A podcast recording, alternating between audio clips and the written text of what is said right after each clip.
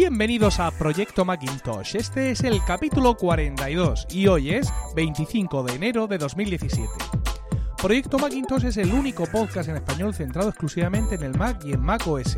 En el episodio de hoy hablaremos de las últimas noticias y actualizaciones de software para Mac OS. El tema principal del podcast serán las aplicaciones de base de datos para Mac, pero todavía nos quedará tiempo para contaros un par de trucos relativos al sistema operativo. Yo soy Emilcar y hoy me acompaña David Isasi y Carlos Burges. Como ves, esto es solo para usuarios de Mac, así que aquí y ahora y para ti comienza Proyecto Macintosh. Muy buenas noches, David. Buenas noches, Emilio, ¿cómo estamos? Muy bien, has tenido un momento para hablar con nosotros, te lo agradecemos muchísimo. Pues esto, bueno, apúntalo como que hoy me debes una. He venido por ser tú. No, no te creas que esto lo pienso hacer muchas más veces. Carlos, buenas noches. Dale un poquito de caña, anda, que se suavice un poco. Mira, David, estoy acariciando a mi gato y pensando en ti. Así que el próximo, el próximo episodio te quiero aquí Yo- con nosotros. Yo- sí, sí. No yo- hay yo mayor el guion de hoy. No hay mayor amenaza que acariciar al gato. Es lo peor que puedo hacer. Y- Total. Y puedo incluso coger dos gatos, uno en cada brazo, y acariciarlos de los dos a la vez, pensando en ti. Madre mía. No, no, no. Yo viendo el guion de hoy me he hecho unas palomitas aquí, estoy con un cafecito y he traído aquí mi blog de notas para apuntar porque está claro que no queréis que venga. Esto lo tengo clarísimo. Habéis hecho un guion, pero vamos, la madre que os va. Bueno, pues vamos a empezar directamente con este guion que tanto temes, hablando de actualizaciones Eso que hemos recibido muchas para macOS. Vimos aparecer a principio de semana GarageBand 10.1.5 y lloramos de emoción porque pensábamos que se nos venía encima algo grande, como la actualización de iOS, pero no. Lo único que hizo fue precisamente añadir compatibilidad para ese GarageBand 2.2 para iOS y también con Logic Remote 1.3.1. Tres cuartos de lo mismo con iTunes 12.5.5, que simplemente incluyó ligeras mejoras en la aplicación y en su rendimiento.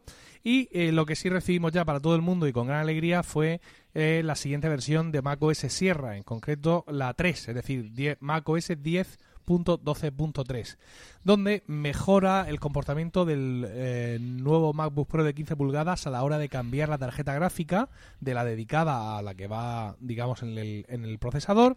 También resuelve algunos problemas gráficos de codificación de Adobe Premiere Pro, precisamente en los MacBook Pro con eh, Touch Bar de 13 y 15 pulgadas. Y una cosa que ha traído loca a un montón de gente y es que esta última versión de Sierra, la que hemos tenido hasta ahora, la 10.12.2, daba un montón de problemas al tratar documentos PDF con y sin OCR, abriéndolos con vista previa, con la aplicación eh, por defecto. Documentos que se hubieran tratado en otras aplicaciones, documentos que venían con escáner. Llegaba hasta quitarles toda la capa OCR y bueno, pues dicen las notas oficiales que se ha resuelto un problema que evitaba la búsqueda de PDFs escaneados en, en preview y que resuelve problemas de compatibilidad con documentos PDF que son exportados con, eh, con encriptación, con, con codificación, pero ya os digo que lo que se han resuelto es mucho más porque había muchos más problemas. También han resuelto un problema, dice aquí, que impedía que algunas aplicaciones de terceros pudieran importar correctamente imágenes de cámaras digitales. Y eh, como dice en mi pueblo, después del talgo viene el correo. Y al sacar esta 10.12.3, eh, ya la primera beta del siguiente sistema, 10.12.4, vino con muchas novedades importantes, Carlos. Pues sí, la primera beta de la siguiente versión de Sierra trae muchas novedades importantes. Quizá no al nivel de las que hemos visto en la, beta de eh, iOS eh, 10.3, pero sí de cierta relevancia. Específicamente en la versión 4, en la que veremos de Sierra, se ha añadido una nueva característica en Night Shift. Night Shift ya estaba disponible en iOS, realmente eh, no es una eh, importante novedad, pero para los que trabajan por la noche eh, van a poder eh, trabajar de una forma quizá más cómoda, ya que modifica el perfil de color de la pantalla a colores más cálidos, para que en entornos oscuros resulte más, eh, bueno, pues más cómoda y agradable de eh, utilizar. Night Shift, de hecho, ya es una opción que está en iOS, o sea que eh, realmente eh, no es una gran novedad, pero sí va a resultar mucho más cómodo trabajar por la noche. Y para los que no podáis esperar para tener esta funcionalidad, está f.lux o flux, eh, como lo queráis llamar, en los enlaces del eh, capítulo del episodio tenéis el enlace de la aplicación, una app que lleva siglos en el mercado, es gratuita y hace precisamente esto que ahora haría eh, o va a hacer el sistema cuando liberen en un momento determinado, no lo sé, yo calculo que en marzo o así o primeros de abril la 10.12.4 y que es posible que traiga alguna alegría más a lo largo del desarrollo de las diferentes betas. David, David, David ¿tú, ¿tú, usas Flux porque esto es una cosa que está mucho más, ¿verdad? Si ahora, ahora mismo yo estoy, pues, estamos grabando son ahora mismo las 11 menos cuarto de la noche aquí en España, del 25. Y a mí yo tengo Flux activado y, la verdad es que es una cosa fantástica. ¿Tú lo, ¿Tú lo tienes puesto?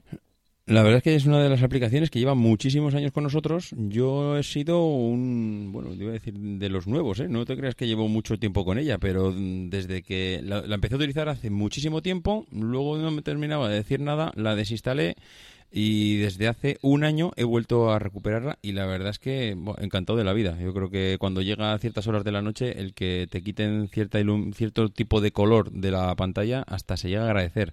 Estos de Flux me imagino que estarán, bueno, iba a decir emocionados. Esta aplicación es gratuita, si no recuerdo mal, con lo cual, pues bueno, al final tampoco les va a afectar, les va a afectar mucho, pero pues, es otra aplicación más que, que se va al carajo, pues porque Apple decide implementarla.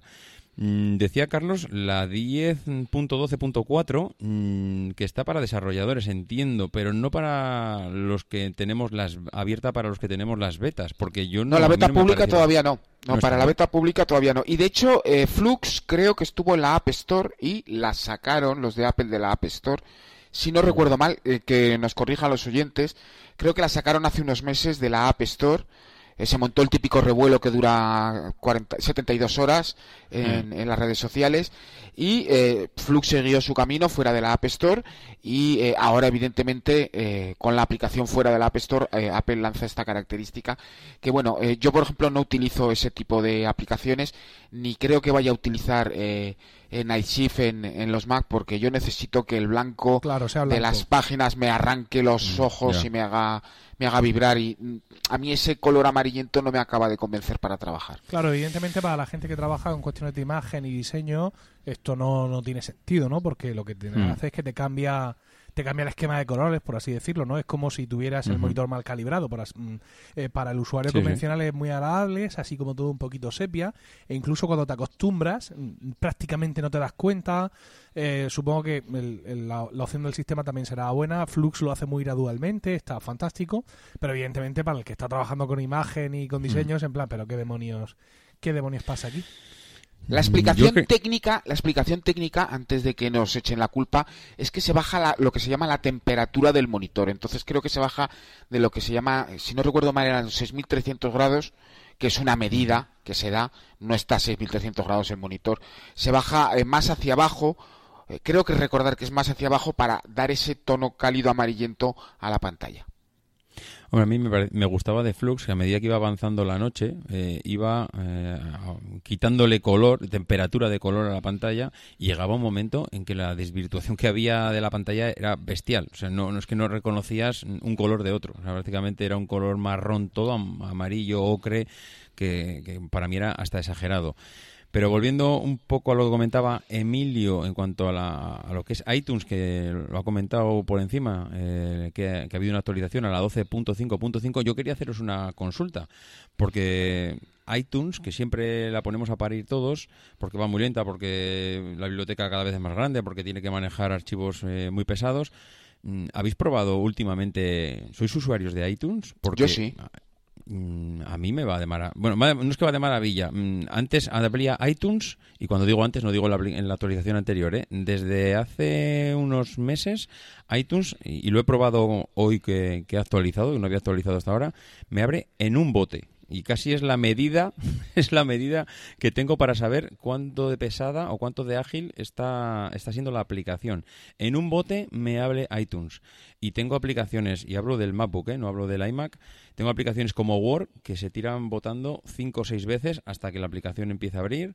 iMovie mm, me vota tres o cuatro veces, Excel mm, otras tres o cuatro, pero es que iTunes a día de hoy, una, es que es prácticamente inmediato. Yo no sé si es una sensación mía o que mis librerías mm, últimamente están todas en en iTunes Music y no las tengo, no las tengo, eh, bueno, que sí que las tengo, pero vamos, igual no tengo descargados tantos archivos, o, es que yo vivo en un, espejismo, no, sé no, no, media vuelta. No, yo lo acabo de hacer eh, y efectivamente me- no me había dado cuenta y me acabo de dar cuenta de que abre, abre de un bote.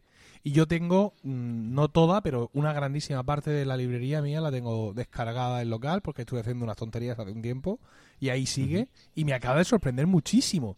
Porque iTunes siempre ha sido muy pesado, siempre ha sido Uf, un, dolor de cabeza. Aparte, en, yo la mayor parte de las veces que uso iTunes es cuando estoy trabajando eh, en la, en la oficina y lo abro Mm. para ponerme un poco de musiquilla de fondo y claro, en un PC que no rinde mucho, pues eh, iTunes ahí se atrasca, ¿no? Entonces, claro, mi sensación Mm. de iTunes es regulera.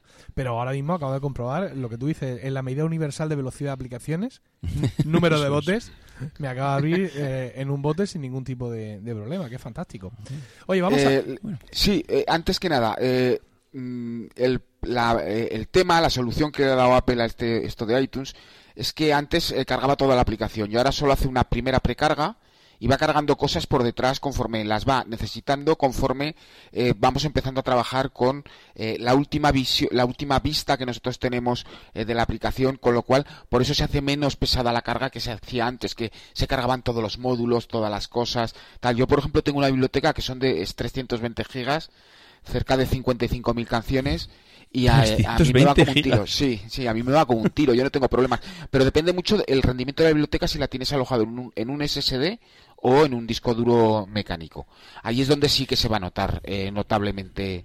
eh, si, si la transmisión de información no es rápida, en un disco duro USB 2.0, una cosa así, ahí sí que se va a notar cierta ralentización. Sí, sí, 320 gigas, sí. Sin películas, ¿eh? Bueno, como decíamos, también ha salido iOS 10.3 que trae novedades bastante más importantes. Bueno, iOS 10.3 beta, que trae novedades bastante más importantes de las que estamos viendo de momento en la beta de macOS 10.12.4. Y una de esas novedades es que cambia el sistema de archivos de iOS y se va al, al sistema que Apple ya anunció en la última WWDC, el APFS, Apple File System. Y eh, ya en iOS eh, se va a producir ese cambio, con lo cual pues se espera un incremento considerable de, de velocidad todo lo que se refiere al tratamiento de, de- archivos en- en ese sistema. Y eh, tenemos por aquí un artículo, Carlos, eh, donde pronostican que cuando tengamos APFS en nuestros Macs, cosa que creo que ya ocurrirá en la 10.13, es decir, en el siguiente, en la siguiente versión grande del sistema, que se van a acabar las imágenes de disco. A ver, no es que exactamente se vayan a acabar las imágenes de disco. Hay eh, un problema al respecto de una herramienta específica que se utiliza a través de terminal y que sospecho que es la misma herramienta que utilizan ciertas aplicaciones como Carbon Copy Cloner o SuperDuper, utilizando un frontend, una interfaz, que es eh, ASR, que se llama Apple eh, Software Restore. Es una utilidad eh, de la línea de comandos que permite borrar el- un disco de destino para copiar bloque a bloque los datos de una imagen de disco eh, o de un disco eh, original es el proceso que nosotros llamamos clonar. Realmente cuando se clonan archivos, en muchos casos, eh, no se clona, eh, sobre todo cuando se crean imágenes de disco eh, eh, para luego hacer clonaciones, no se clonan la estructura de archivos, sino que lo que hace la aplicación es clonar bloque a bloque eh, el eh, disco duro, eliminando los bloques vacíos para compactar, evidentemente, no copiando el espacio en blanco, pero eh, para compactar es- esa, esa imagen de disco o esa copia de disco, y evidentemente así clonamos. ¿Qué pasa? Que en toda la historia está salta porque Deploy Studio, que es un desarrollador de software que trabaja con imágenes de disco para grandes instalaciones de Macs y tal, eh, ya ha dicho que APFS, lo dijo en un tuit, que apuestan casi sobre seguro eh, que eh, APFS se va a cargar este sistema, con lo cual mm, vamos a perder posiblemente eh, salvo que haya cambios o se desarrolle en un futuro, pero yo no lo acabo de ver muy claro todo el tema de la clonación. Entonces tendremos que eh, hacer las migraciones utilizando los sistemas propios de Apple. A mí no me gusta particularmente lo de la importación de la máquina de Time Machine porque lo encuentro muy lento. Hoy he hecho, por ejemplo, una migración de Super Duper. A un MacBook Pro de estos de un late de 2016 vía eh, Target eh, Thunderbolt desde el Mac Pro y 200 gigas ha costado 10 minutos.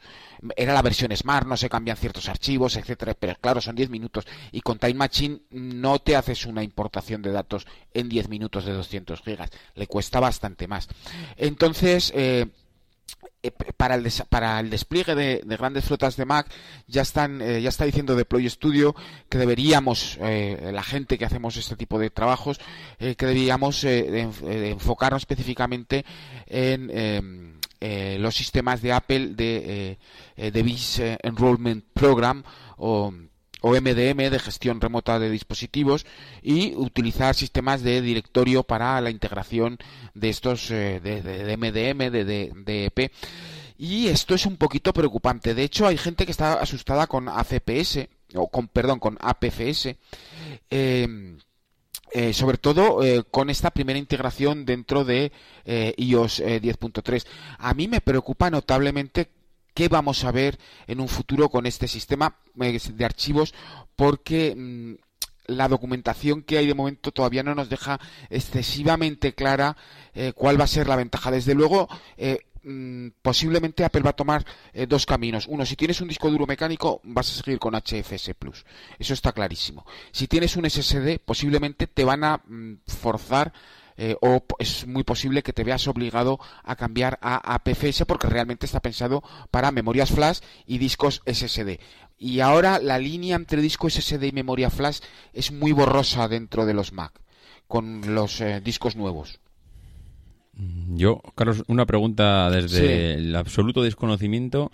Mm. Esto para mí no es ningún cambio baladí, ¿no? No estamos hablando de maquillaje, estamos hablando de un cambio pues iba a decir profundo, no sé si igual profundo es decir demasiado, pero para mí es un cambio importante dentro del sistema de macOS. Lo digo porque, hombre, si se va a desmantelar macOS, si va a desaparecer. No, no, no, hombre, no, es un no es un problema de desmantelamiento, es un problema del cambio del sistema de archivos para unificarlo. Vale, está muy bien. El tema está que, por ejemplo, perdemos eh, Apple eh, Software Restore, de acuerdo, pero a mí me preocupa también que otras aplicaciones que hacen referencia al sistema de archivos van a sufrir cambios y vamos a poder perder en un momento determinado características o no. Y me refiero, por ejemplo, a Discutil, porque Discutil, eh, la utilidad de discos al final no es más que un frontend, una interfaz para el trabajo con Discutil cómo va a integrarse Discutil, eh, cómo vamos a trabajar eh, con el tema de particiones, si vamos a poder particionar, si se va a poder hacer un Fusion Drive directamente eh, desde Discutil o vamos a tener que hacer cosas raras con el terminal.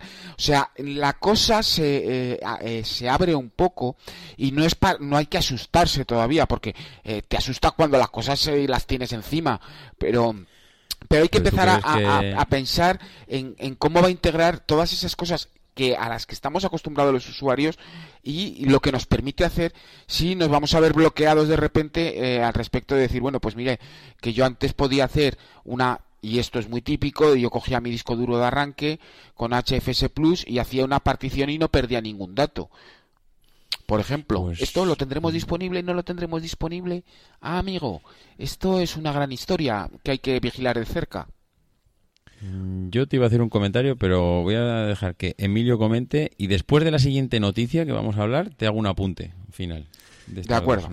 A mí me duele la cabeza. Quiero decir, es, no, claro, es que es demasiada complicación. Eh, todo este este sistema de que has comentado que usan Carbon Copy Cloner y compañía ya han pasado por una bola de partido importante cuando vinieron las últimas eh, novedades en cuanto a seguridad que incorporaban los recientes sistemas operativos y saltaron finalmente por encima de ellas. No es que se hayan saltado las normas de seguridad ni las medidas de seguridad, sino que finalmente han conseguido encontrar otro atajo, por así decirlo, para hacerlo. Pero a mí me pasa como a ti, es decir, Time Machine es una cosa que está bien, que funciona bien, eh, yo sigo teniendo Time Machine en todos mis Mac, pero la realidad es que nunca Mm, nunca cuando he tenido que hacer una recuperación de datos, salvo una vez que hubo un caos generalizado, finalmente yo nunca he tenido que tirar de una copia de Time Machine. Eh, sigo entendiendo que es lo más solvente para la inmensa mayoría de los usuarios y yo a todo el mundo se la recomiendo evidentemente, pero si van a hacer algo que nos vaya a cortar el camino de Carbon Copy Cloner, no ya pensando en instalaciones masivas, ¿no? Como, como tú estabas comentando, sino simplemente en usuarios de, de a pie. Eh, tendremos que ganar mucho, ¿no? Con ese APFS en nuestros equipos convencionales como para que esto no, nos merezca la pena o que por lo menos el cambio al nuevo sistema, Carlos, que no sea obligatorio. Quiero decir que, que sea una cosa a la que puedas optar. Eh, y no, y no solo, y no solo... lentejas. Apple lentejas. Ese es el problema llega y dice, ¿quieres...? Eh, no sé lo, lo, que será nuevo Sierra. Yo creo que ya van a dejar los montes en, en la 10.13. Eh, y se dediquen a hablar de otros accidentes geográficos y allí eh, metiendo el APFS y algunas cosas eh, adicionales dentro del núcleo del sistema para, para, una nueva generación del código interno y luego encima de ese código interno empezar a añadir nuevas características, pues será una cosa que será posiblemente lenteja. Dice, ¿que quieres 10.13? No hay problema. APFS, tragadra. Bueno, vamos, vamos a seguir hablando de, cosas del sistema y es que eh, tenemos ahí Metal, que era una especie de API gráfica y y parece ser que la cosa no ha avanzado tan rápido como no, no, no ha sido digamos eh, lo que habían prometido no o por lo menos eso es lo que yo he entendido Carlos.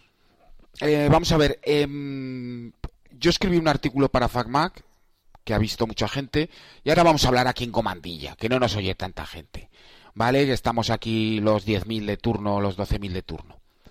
Eh, a Apple está costando desarrollar metal y lo que se filtra a través de, sobre todo, los desarrolladores de juegos, porque evidentemente Adobe, que es una, eh, una empresa eh, muy grande, no hace este tipo de filtraciones, pero al final los desarrolladores de, eh, juegos se acaban cabreando porque, claro, mm, tienen un, un un roadmap de, de, títulos que quieren sacar y lanzar al mercado y se están encontrando con que títulos, las versiones de títulos de AAA para el mundo de PC y Windows que se van a lanzar para Mac no salen. Y no salen porque, porque hay problemas con Metal.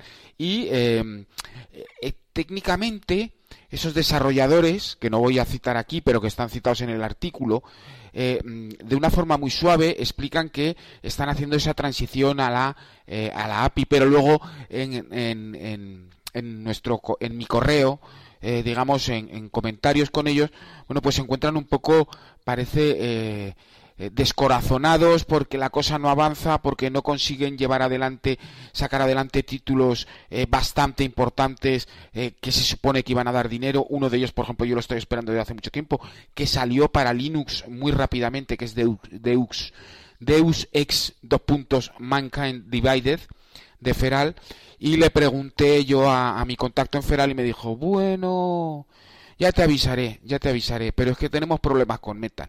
Y esto es, eh, eh, es algo que eh, se tiene que solucionar antes de que saltemos a la 10.13, porque eso será septiembre y ya son demasiados meses. Y no solo es Feral la única empresa que trabaja con Metal, es que es Blizzard, es que es Aspir, es que hay em, los motores de, desarrollo de Unity, creo que Unreal, Unreal también está trabajando con Metal y sí, vale, algunas implementaciones están bastante bien, pero hace falta que Apple le dé un empujón a este tema. Este tema no se puede quedar atrás de esta manera. Pero, Carlos, al final esto es un símil que, yo por lo menos me lo traduzco así para, para entendérmelo fácil. Al final, Metal es una API gráfica pues para ayudar a OpenGL a, bueno, a que todos No, no, no, no, Metal ¿No?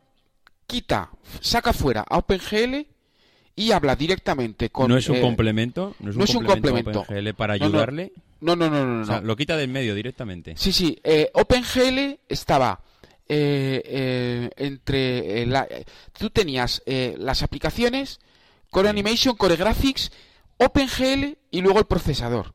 Ahora saltas directamente de las aplicaciones con Metal al procesador.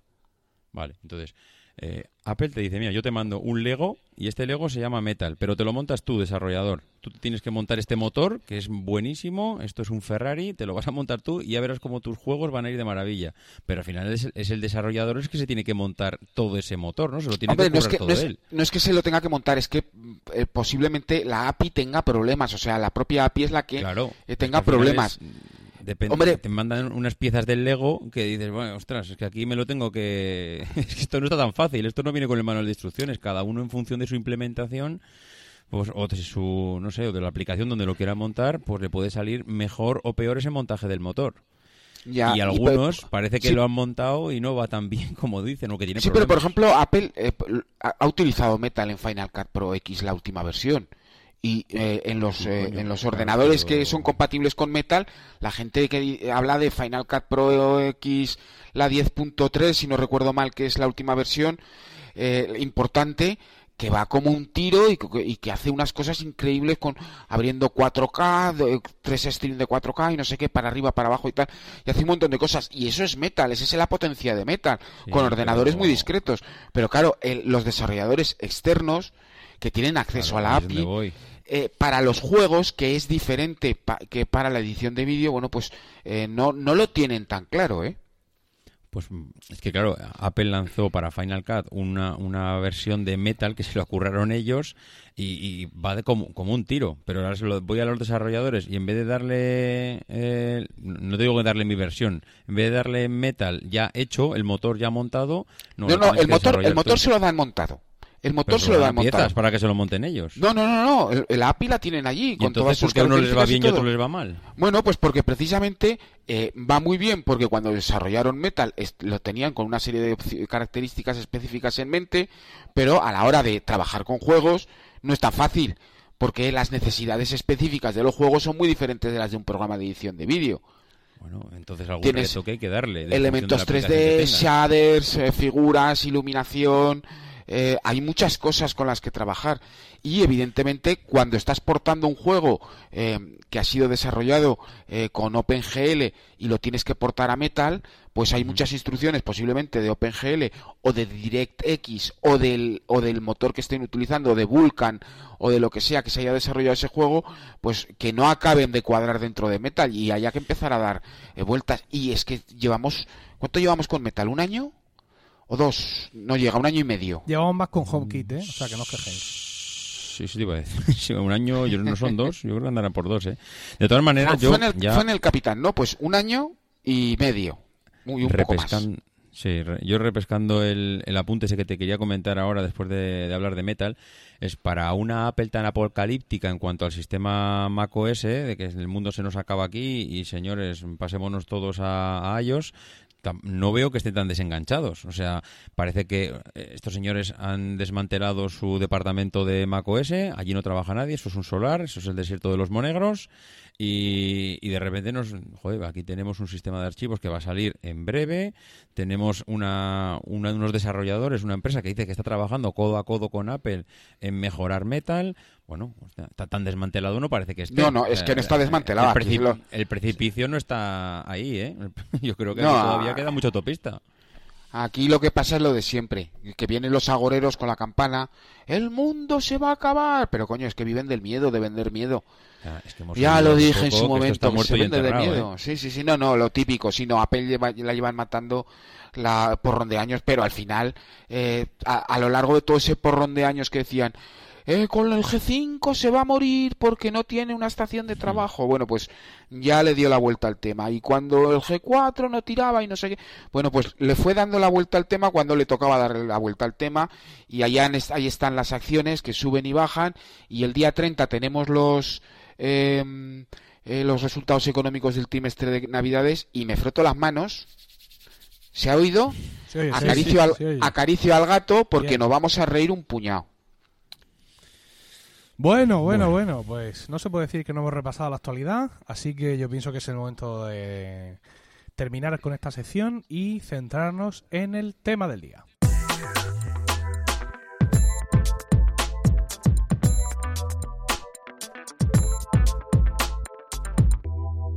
Y el tema del día son las bases de datos, que parece ser de alguna manera, pues, no sabría decir si la oveja negra en, en macOS y también en otros sistemas de Apple, porque eh, son pocas las aplicaciones que nos vienen a la mente eh, cuando hablamos de esto, ¿no? Tenemos procesadores de texto y aplicaciones para escribir texto mmm, para a los marranos. En cuanto a hojas de cálculo, por Dios, Excel se creó en el Mac, por no hablar ya de Numbers, etcétera. Tenemos como siempre ahí LibreOffice con sus soluciones, tenemos un montón de cosas, pero cuando llega el momento de hablar de bases de datos, mm, parece que nos echamos un poco atrás. También son aplicaciones que tienen un menor uso o una menor, un menor- una, menor porción de uso, digamos, del usuario convencional, que para sus cosas siempre suele recurrir a otro tipo de, de historias. Y bueno, pues las bases de datos tienen más presencia profesional y parece que con los dos o tres programas más profesionales que hay, eh, la cosa está cubierta, pero no siempre ha sido así. Eh, hablar de bases de datos en el Mac es evidentemente traer a la cabeza FileMaker. FileMaker, que es una empresa que es subsidiaria de Apple. O sea, no, no es que sea Apple, pero mm, son primos hermanos. Y FileMaker nos sorprendió hace ya bastantes años sacando una especie de versión, uh, no sabría decir si light, si amateur, si mm, doméstica, de, de, una base de datos llamada Vento. Una aplicación bastante exitosa que incluso eh, vivió los primeros tiempos dorados de las aplicaciones en iOS y llegó a tener sus versiones para iOS también. Versiones en las que evidentemente no podías desarrollar todo, todo, todo el potencial de la base de datos, pero bueno, fuimos varios los usuarios de evento y fuimos todos los usuarios de evento los que no entendimos, Carlos, por qué FileMaker acabó con Vento. Mm, claro, cuando tú usas una aplicación es en plan, pero pues si yo la uso, porque la están quitando? Si voy a pagarla otra vez cuando me lo pidan. Pero claro, lo mismo todo esto que estoy diciendo de que no había mucho mercado era tan, tan, tan real que FileMaker dejó de verle sentido a dedicar esfuerzo y recursos a desarrollar esa base de datos para, digamos, para el usuario común. Yo no lo entiendo. Yo nunca he entendido por qué sacaron Vento del mercado. ¿Tú, ¿Tú, lo sabes? Hombre, por supuesto. Bueno, pues cuéntanos, ilumínanos. Pues lo voy a contar. Ahora oh, gran David, ilumínanos. Por supuesto, eso he venido, a contaros todo. A ver, para mí, FileMaker eh, tiene pues, un uso evidente, lo que ha dicho Emilio, evidentísimamente muy profesional que a lo que no llegamos ni yo ni muchísima gente, pues porque no necesitamos semejante bicho, lo mismo que Apple tenía un Aperture y, tenía un iPhoto y yo con el iPhoto iba que me mataba y Aperture pues pues para Emilio que lo le sacaba todo el partido del mundo porque realmente le daba ese uso y porque le sacaba partido esas características. Y yo creo que allí dijeron oye y por qué no tenemos algo para los mortales y eh, allí por el 2007 pues empezaron a lanzar Vento. Y, como dice Emilio lo usábamos los que lo usábamos. Mm, para mí muy bien para hacer cuatro pijadillas pero es que esto llega un momento en que para mí es que era la aplicación muy fácil, muy sencilla para los consumidores de a pie, pero que los consumidores de a pie no, no lo compraban. Es que al final no tiene uso y si no tiene uso, pues directamente a los profesionales. Mm, yo creo que no tiene otro, otro sentido en el que la gente directamente no lo compraba. ¿Cuántos de vuestro entorno manejaban bases de datos de evento?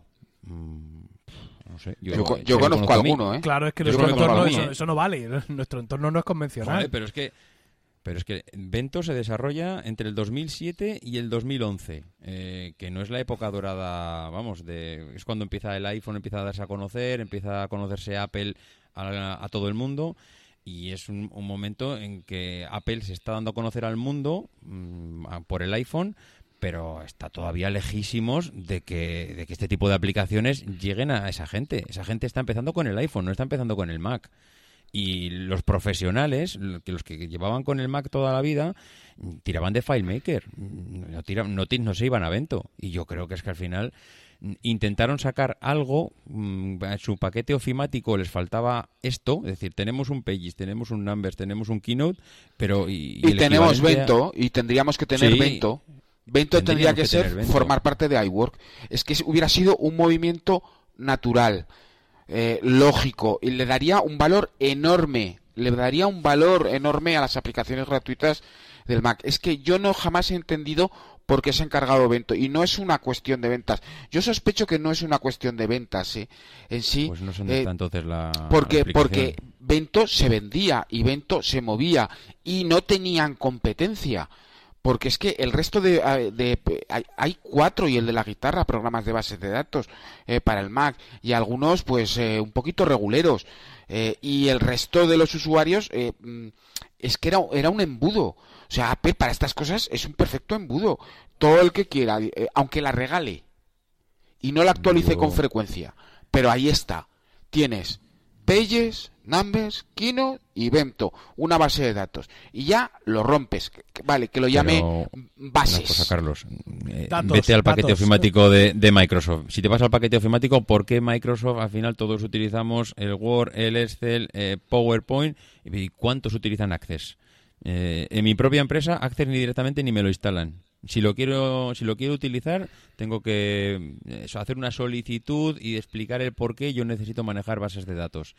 Em, Access es el patito feo del paquete ofimático de, Microsoft. Y Avento, es que, bueno, si ya Access es el, paquito, el patito feo, ya Avento no te quiero ni contar lo que es. Bueno, pero al final tenemos Final Cut y iMovie, mm, Aperture y, y iPhoto. y hay o fotos. Pero bueno, pero es que Vento ya está. Para mí es que no lo utilizaba ni Dios. Yo sé, Carlos, tú dices que sí, pero... Yo, yo, te, yo te voy a decir que sí. Yo te voy a decir que sí. David, no nos dejemos cegar por, por nuestro entorno porque Access es una, o Access, por hablar correctamente, es una, una base de datos súper poderosa, con un background de programación tremendo, que mucha gente usa, incluso para muchas más cosas de las que debería de usar, ¿no? Porque hay empresas que llevan la contabilidad en Access, y eso es un, eso es un agujero negro, porque son bases de datos que van a engordar y engordar y engordar hasta el infinito, hasta hacerse inmanejables en cuanto a su tamaño. No es lo que hay que usar para crear una... Eh, pero, por ejemplo, en mi empresa, el registro de entradas se hace con Access.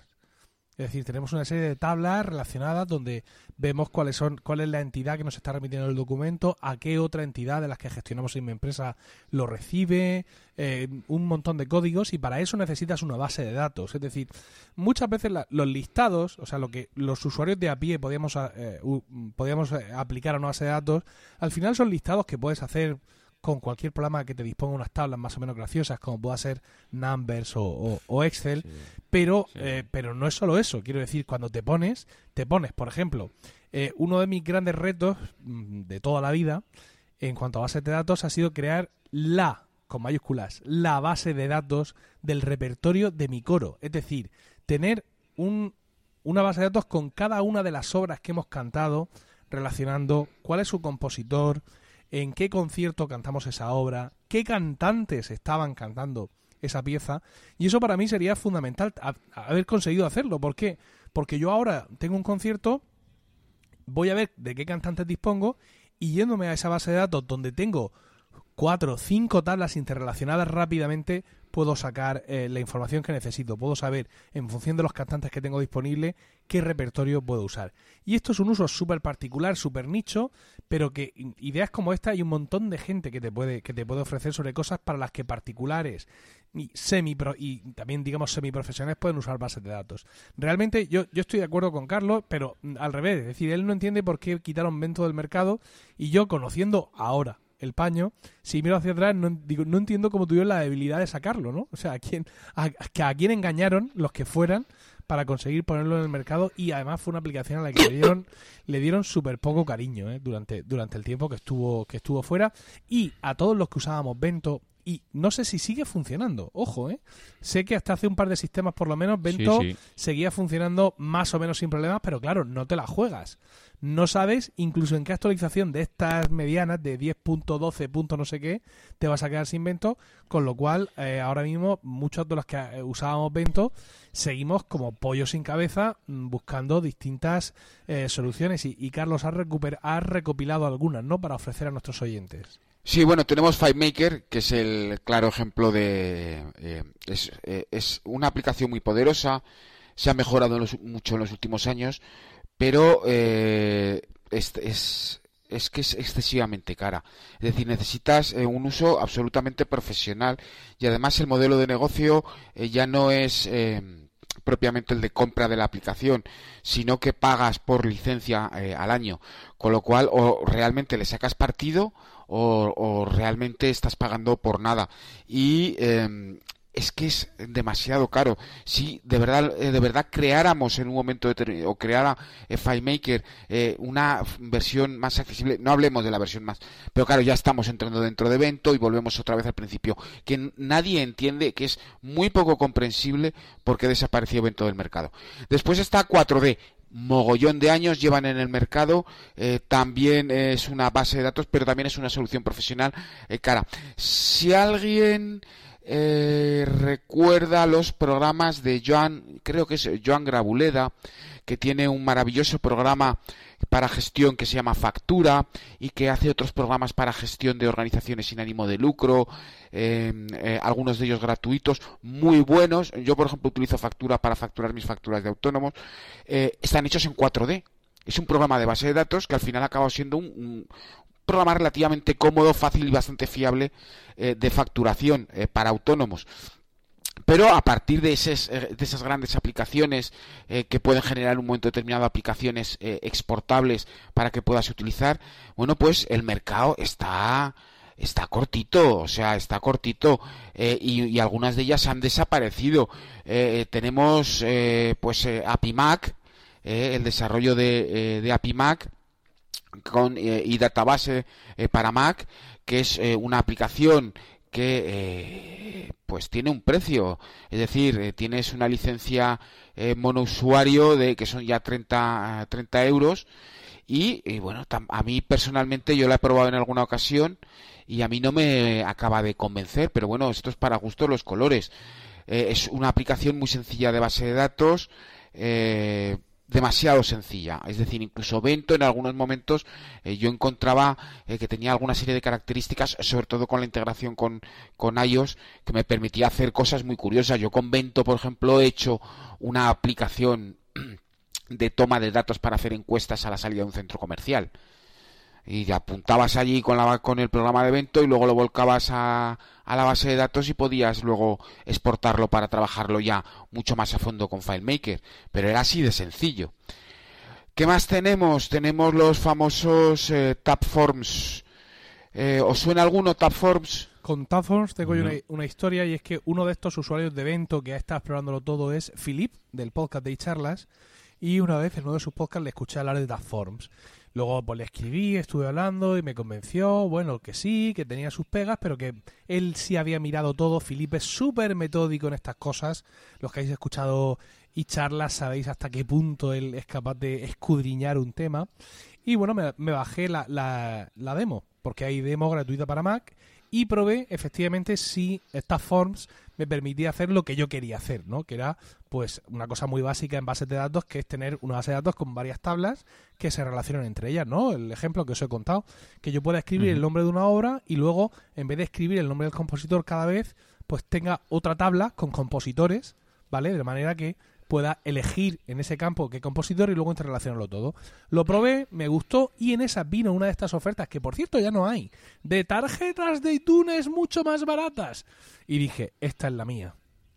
Me compré las tarjetas de iTunes y me fui de cabeza a la Mac App Store y a la App Store a comprar Tab para Mac y para eh, iOS. Dije, bueno, fantástico porque son aplicaciones que no son baratas, ¿vale? Pero ahora con estas tarjetas de iTunes, pues yo he conseguido que me salgan realmente un 20% más baratas. Forms estaba en torno, ha estado siempre en torno por encima de los 30 euros, ¿vale? Bueno, pues ha llegado Forms 5 y yo no he llegado a abrir el 4 que compré. Esto es... Eh, ¿Vale? Lo declaro aquí públicamente, ¿vale? No, pues eh, ahora veo que Tab 5 cuesta 50 euros. No sé lo que me costaría a mí el 4, pero supongo que parecido. Y quiero que todo el mundo sepa que yo me he gastado más de 50 euros en dos aplicaciones que no he llegado a abrir. Entonces, cuando salió la 5, me fui a Philip y le dije, ¿qué hago? ¿Qué hago ahora? O sea, ¿me pego un tiro o, qué? Y me comentó Philip que él ha seguido usando Tabforms, pero que no hay manera de que esto sincronice correctamente. Es decir, el principal problema que él ve con Tabforms, que es una aplicación muy visual, muy poderosa, yo estuve trabajando con ella, enseguida se, se quiere dejar dominar, ¿no? Es decir, que, es una aplicación que, que, te invita a trabajar con ella, pero al parecer sigue teniendo muchísimos problemas de, eh, de sincronización. Quitaron la sincronización con, con iCloud, creo, en esta versión 5 ya no está porque no había manera, pero siguen teniendo problemas con ella y yo, eh, evidentemente, ya después del dinero que me gaste, creo que voy a dar por cerrada esta fase de mi vida. Eh, no voy a intentar usar Tapphones 4, pero tampoco voy a probar la 5 porque yo pienso que así en plan hacer el tonto ya lo he hecho bastante. Yo la verdad es que solo he, mi, única experiencia con bases de datos es con es con Vento y a mí Vento la verdad es que me iba de, de maravilla porque eran cuatro pijadillas las que yo necesitaba. Además sincronizaba con la aplicación de, del iPhone perfecto y, me permitía pues bueno eh, tener esas bases de datos y poder actualizarlas fuera de, casa no estar en la calle y recibías una llamada o estabas con alguien que te tenía que pasar eh, algo relacionado con esa base de datos y en un momento lo tenías en el Mac. La verdad es que yo antes decía si era retrocompatible eh, con sistemas anteriores y todavía con los de ahora yo te diría que en Sierra no lo he utilizado pero en el anterior sí y funcionaba Lo que ya no sé es si la tienes comprada eh, en iTunes, si ahora mismo la tienes en esa base de datos de aplicaciones de iTunes, si te la quieres instalar, si puedes instalarla. Eso es lo que ya, mm, pues no tengo ni idea.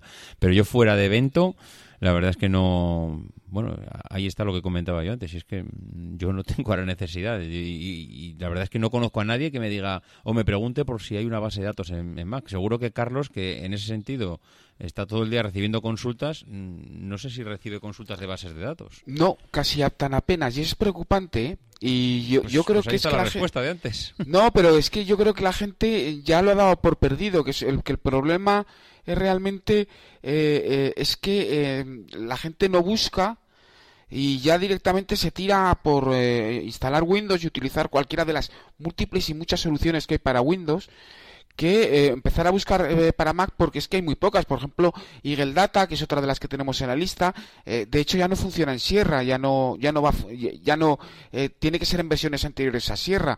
Ese era un sistema de base de datos muy sencillito, muy sencillito, que, bueno, pues podía solucionarte eh, el, el problema con múltiples layouts, selecciones, impresión de etiquetas, campos de texto largos, es decir, en una aplicación que además gratuita, mantenida por... Bueno, pues tú la arran- vas a intentar arrancar en Sierra y te dice que tururú, que por aquí, que esto ya no se puede. Y a partir de allí lo único que tienes son frontends. Frontends, es decir, es una interfaz sobre el que tienes que trabajar luego contra una base de datos que tú eh, te has instalado. Dícese MySQL, perdón, cualquier otra base de datos con un conector eh, de estos OCDB, creo que recordar que se llaman, pero al final nos encontramos con ese problema de que no tenemos un- un- una serie de aplicaciones eh, en realmente de base de datos que nos permitan eh, crear bases de datos. Y el problema no es que, como digas tú, es que no creamos bases de datos porque no nos interesan. Yo creo que es que al final no se crean bases de datos y no hablamos de este tema porque no tenemos las herramientas para hacerlo. Y las herramientas que tenemos para Mac, que podrían ser FileMaker o 4D, son muy caras y son, son cañones muy grandes. Y el resto, bueno, pues unas eh, son un poco más baratas, pero son demasiado sencillas, u otras tienen problemas, como es lo que ha contado Emilio.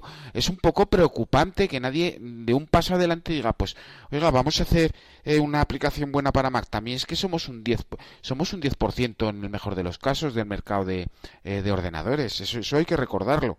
Y no todo en, en todos los países eh, el Mac tiene la misma incidencia que en Estados Unidos, por ejemplo. Pero, por ejemplo, si hablas de, de aplicaciones de vídeo, tú dices, joder, Final Cut tiene una, una reputación dentro del, dentro del sector profesional. Pero FileMaker, yo, por ejemplo, no he escuchado que tenga esa reputación tan elevada en comparación con otras bases de datos. Eh, igual puede venir ahí un poco, que igual no es tan buena como... como- No, no, no, el problema es que no es tan buena. El, el FileMaker lo que pasa es que hay eh, un núcleo de desarrolladores y con eso desarrollan aplicaciones para terceros. Entonces, los terceros no reciben, eh, una, solu- reciben una solución de FileMaker, pero realmente lo que reciben es como si fuera una aplicación. Ah, Ellos ya. no saben eh, eh, lo que hay detrás de, Ya, de ya, la ya. aplicación y realmente lo que hay detrás es FileMaker, FileMaker Server, tienen un montón de cosas.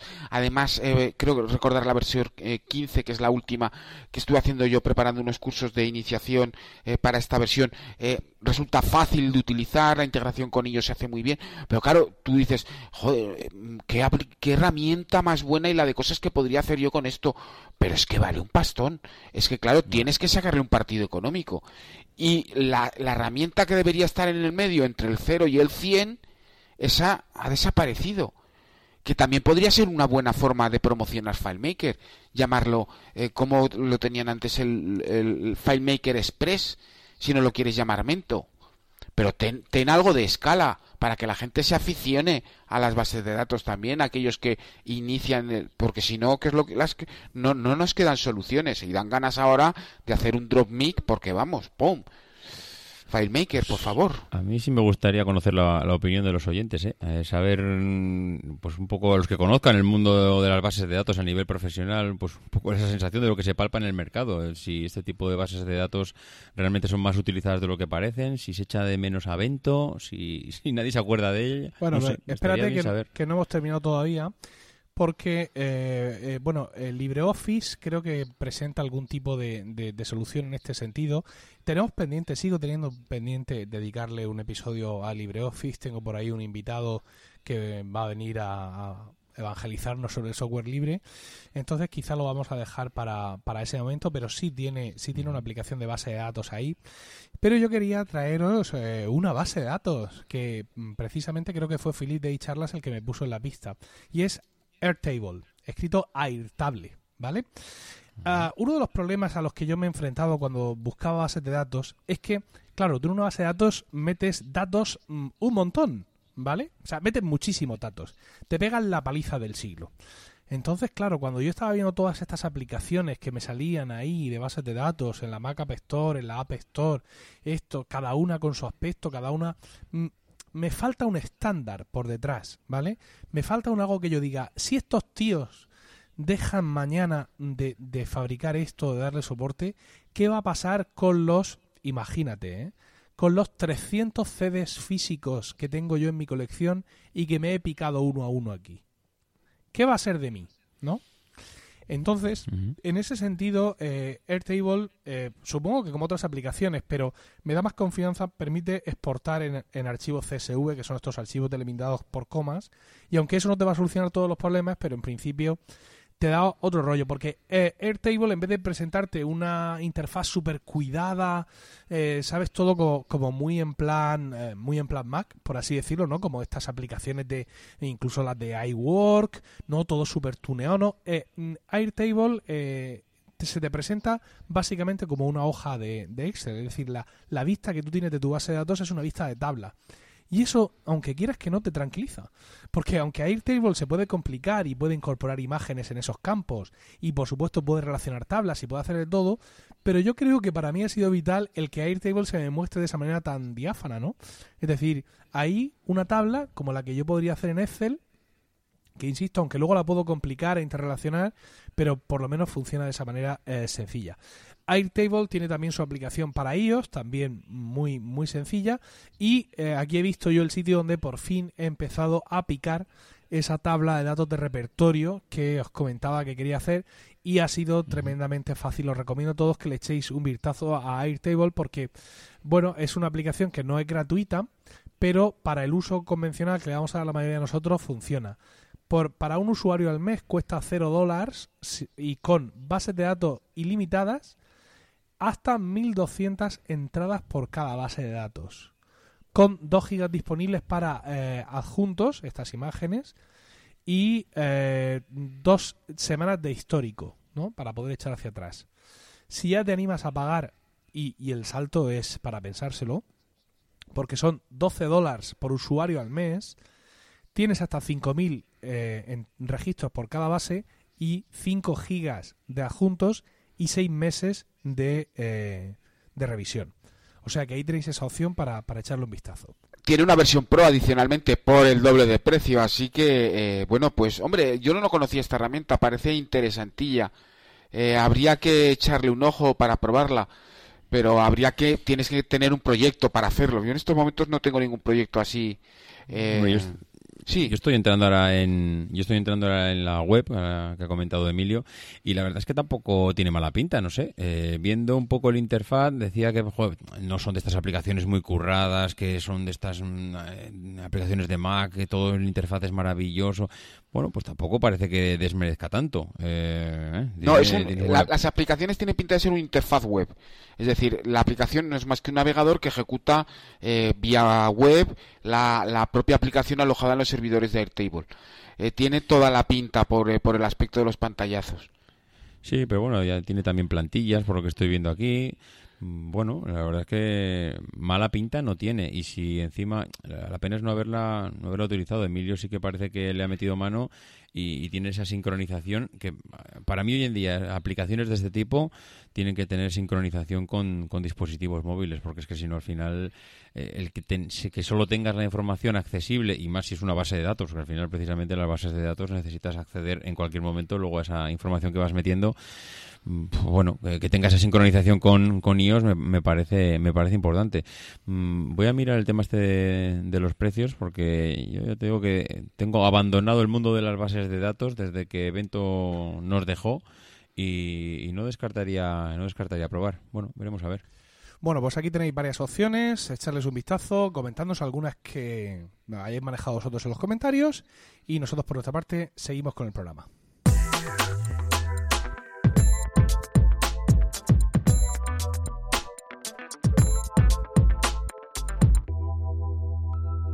Y vamos a la sección de trucos. Tenemos un par de cosas que comentar, ¿no, Carlos? Algo, cosas relacionadas evidentemente con macOS. La primera de ellas sobre cómo vaciar la papelera cuando tenemos millones de archivos, Carlos, por Dios. No habéis vaciado nunca eso que vaciáis. Intentáis vaciar la copia de Time Machine, que eso es muy habitual. Arrastro la copia de Time Machine, la tiro a la papelera, le digo vaciar papelera, aquí, aquí yo empiezo a contar y empieza a contar archivos y empieza a contar archivos. Y cuando llega a 14 millones de archivos, empieza a restar, empieza a restar archivos, empieza a restar archivos. Y aquello se eterniza y ahora quita 3 y ahora quita 1. Y en algunas ocasiones, que yo sé que a más de uno le ha pasado, le empieza a contar en negativo y aquello dice, pero si me está contando en negativo, me está restando archivos a lo algo que no existe. Bueno, cuando hay que borrar mogollón, millones de archivos, eh, eh, muchísimos archivos, lo que sea. Bueno, vale, el disco de Time Machine lo mejor es formatearlo, pero cuando eh, si tienes que borrar, por ejemplo, una carpeta que tiene, yo que sé, 10.000, 15.000 archivos, 25.000 archivos eh, y quieres borrarla rápidamente sin tener que eliminar el resto del contenido del disco, lo que hacemos es acudir al terminal y utilizar el comando RM.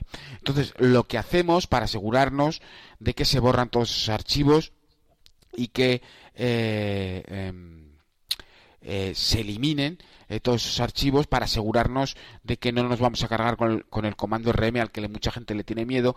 Es utilizar el comando rm espacio en blanco menos rf espacio en blanco la cedilla que es el símbolo del usuario que eh, se saca con opción ñ barra punto mayúscula trash papelera punto barra y entonces con eso se eh, vacía toda la papelera, le va a costar un tiempo y desde luego lo que va a ser es muchísimo más rápido porque el Finder no tiene que estar conteando los archivos que quedan y que se borran y que se nos muestran en el cuadro de diálogo. Así que no nos tenemos que preocupar directamente, se hace todo el borrado, o le, puede costar muchísimo más, muchísimo menos de la mitad del tiempo y se eliminan todos esos archivos de tirón. De todas maneras voy a dejar el comando para las notas del el programa eh, para que eh, si eh, alguno de vosotros quiere hacer la prueba no, se, no va a romper nada, no se va a cargar nada, es, lo tiene allí y lo puede utilizar.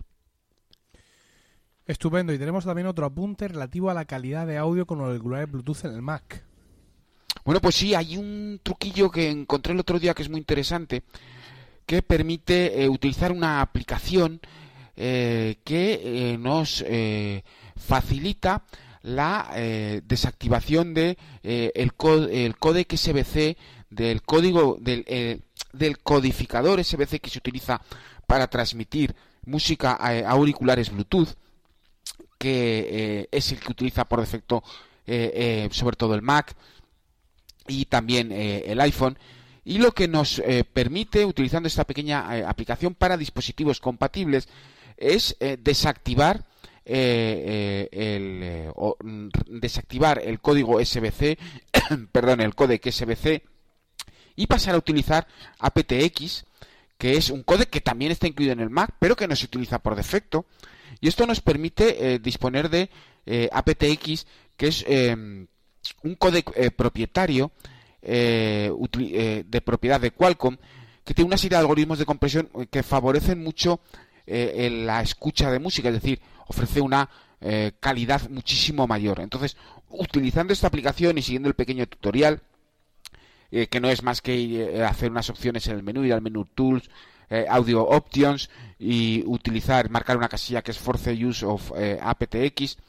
bueno, pues simplemente con eso los dispositivos compatibles con aptX van a vais a poder disponer de ese mejor sonido en los auriculares Bluetooth, barras de sonido conectadas eh, al Mac, etcétera, etcétera, etcétera.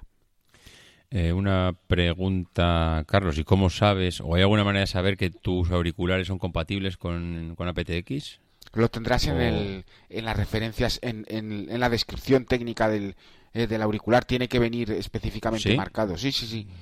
Eh, Vale, tiene vale. compatibilidad con SBC, aptX, etcétera. No lo encontrarás a lo mejor en la ficha de la web, pero sí en el, en el PDF del manual eh, más Sí, completo que se utiliza eh, para describir eh, eh, al eh, cacharro. Bueno, y ya que vamos lanzados, aunque no lo teníamos previsto al principio, pero tenemos una duda, David, de eh, un oyente, Pablo Gallego, que nos ha hecho una consulta a través de una de nuestra cuenta de Twitter. ¿Qué es lo que nos, lo que nos comenta Pablo? Buenos días, ¿me podéis ayudar? ¿Merece la pena ampliar la RAM o espero y actualizo el equipo en un par de años? MacBook Pro eh, 13, finales 2011, 2,4 GHz y 5,4 GB de RAM. Yo no sé, yo no Eh. sé, David, qué opinas tú, pero yo le he dicho que si no sube la RAM y se pone un SSD, estos dos años que él quiere esperar se le van a hacer muy largos. Sí, sí, sí, yo estoy contigo porque aquí hoy en día la magia de la velocidad en los ordenadores está en el SSD. Yo, más que RAM, aquí el SSD. Él tiene una, duda adicional y es que mm, Apple le dice que puede subir a, a 8 GB, 4 y 4, pero seguramente habrá por ahí webs que recomendarán o que le dirán que puede poner 8 y 8. Eso es cuestión de jugársela, ¿no? Y en cuanto No, a... yo, yo lo estoy mirando, ¿eh? Eh, Estoy mirando, ahora te lo voy a poder, os lo voy a poder confirmar eh, al respecto del modelo. Otra cosa también hace pregunta, dice, ¿qué es el sensor de temperatura? Si viene en el disco duro de serie, ¿cómo lo soluciono? ¿Qué es trim? Bueno, todo esto son las dudas eternas del tema del SSD. Del trim ya no es algo que te tenga que preocupar porque ya el sistema lo trae incorporado. Y en cuanto a toda la operación esta de, de cambio de los discos y tal, en eh, iFixit, escrito ifixit.com, hay unas guías estupendas. Puedes comprar tú mismo los materiales y los destornilladores donde tú quieras. Y bueno, Pablo, que al parecer eh, circula por Madrid con cierta habitualidad, seguramente podrá encontrar allí algún sitio donde donde que se lo hagan si a él no le apetece hacerlo, pero yo desde luego sí, si él quiere aguantar con este equipo, eh, sin duda que, que, que lo mejore porque si no, ya te digo, dos años muy largos. Yo he Sí. hecho actualizaciones, esta que comenta él, ¿eh? la que comenta Pablo, yo ya, ya he pasado por esta y he actualizado y he duplicado la RAM y no he notado tanta diferencia como la que noté cuando cambié el SSD. Cuando cambié a SSD eso fue bestial. Lo otro, pues hombre, si utiliza algún megaprograma que se, eh, se come toda la RAM, pues bueno, yo qué sé, igual en algún momento dado sí que lo puede llegar a notar. Pero pff, no me parece, bueno, no sé, entiendo que este, sí, el MacBook Pro este de, de final del 2011 eh, es muy fácil cambiarle la RAM, eh, comprarlo en una tienda como Magníficos y, yo qué sé, le va a salir relativamente barato, tampoco va a perder nada. Pero, eh, no sé, lo del disco duro hoy en día me parece que es la solución. Puede subir ese Mac, ya, ya os lo confirmo, puede subir hasta 16, es decir, 8 más 8, sin ningún tipo de problemas. Y eh, estoy mirando a ver eh, el precio y el precio podría salirle bastante eh, barato incluso, es decir, el precio de esa memoria está rondando los 45 eh, euros. Estoy mirando aquí ahora mismo los 8 gigas en SODIM, pues sí, tre- entre 45 y 50 euros es posible encontrar módulos eh, de 8 gigas, con lo cual, eh, bueno, pues por ese precio, por unos 90 euros puede tener eh, 16 en esa máquina. Sí, vamos, con esto no quiero decir que comprarse un MacBook Pro de los de hoy no sea una buena idea. Es una idea fantástica. Quiero decir que, porque son unos ordenadores tremendos, ya hemos hablado aquí de ellos, de su rendimiento. eh, trabajar con una pantalla retina te cambia la vida.